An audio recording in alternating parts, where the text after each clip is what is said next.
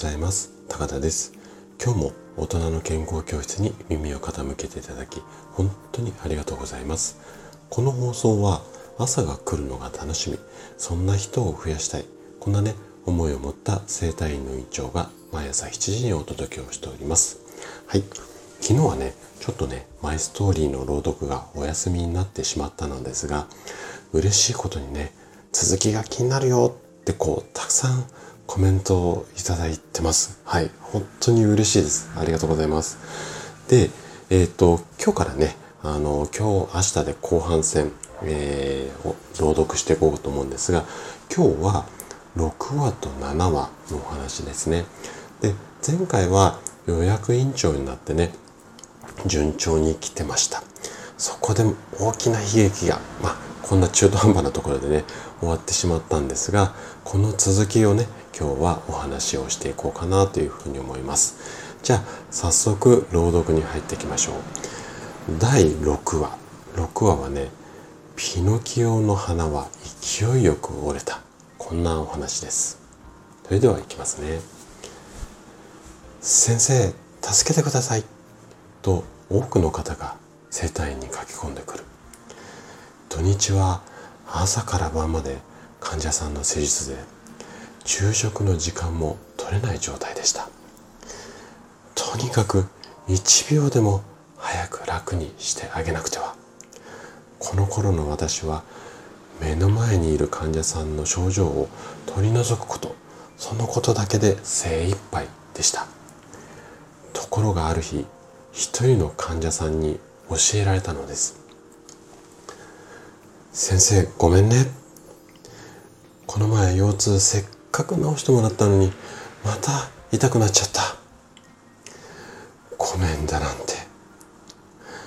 謝らなくてはいけないのは私の方なのに。一度楽になったはずの患者さんが再発して苦しむ姿を何度も目にする。人気の整体院長と周囲から言われて予約もいっぱいだった。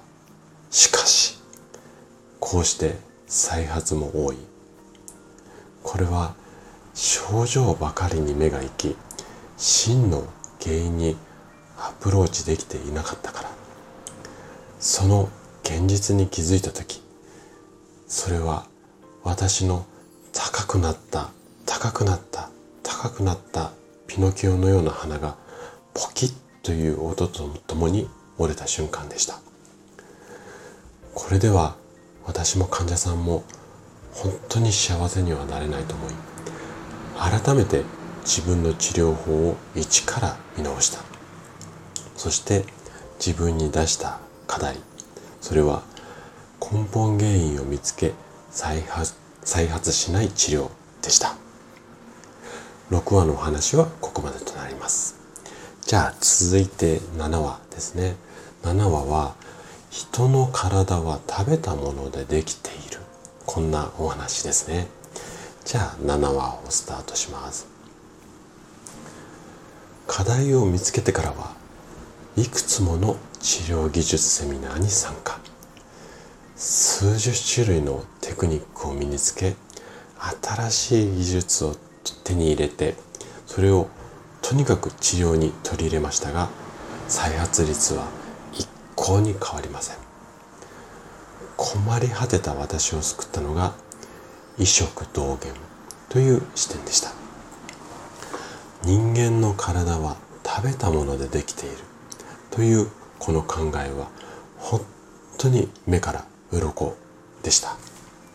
さらに心と体はつながっているという考えをもとに営業マン時代に身につけた聞く力いわゆる傾聴を活用。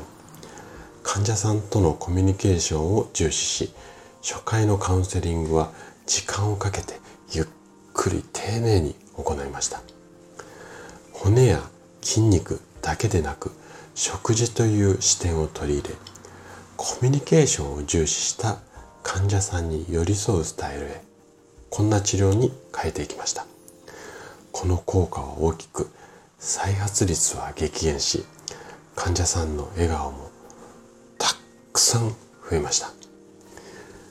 この方法に自信を覚えた私はこの治療スタイルを直営院全体に広めようと校長先生いわゆるこの時直営院を統括するリーダーが校長先生だったんですがこの校長先生に提案。しかしここで再び大きな悲劇が。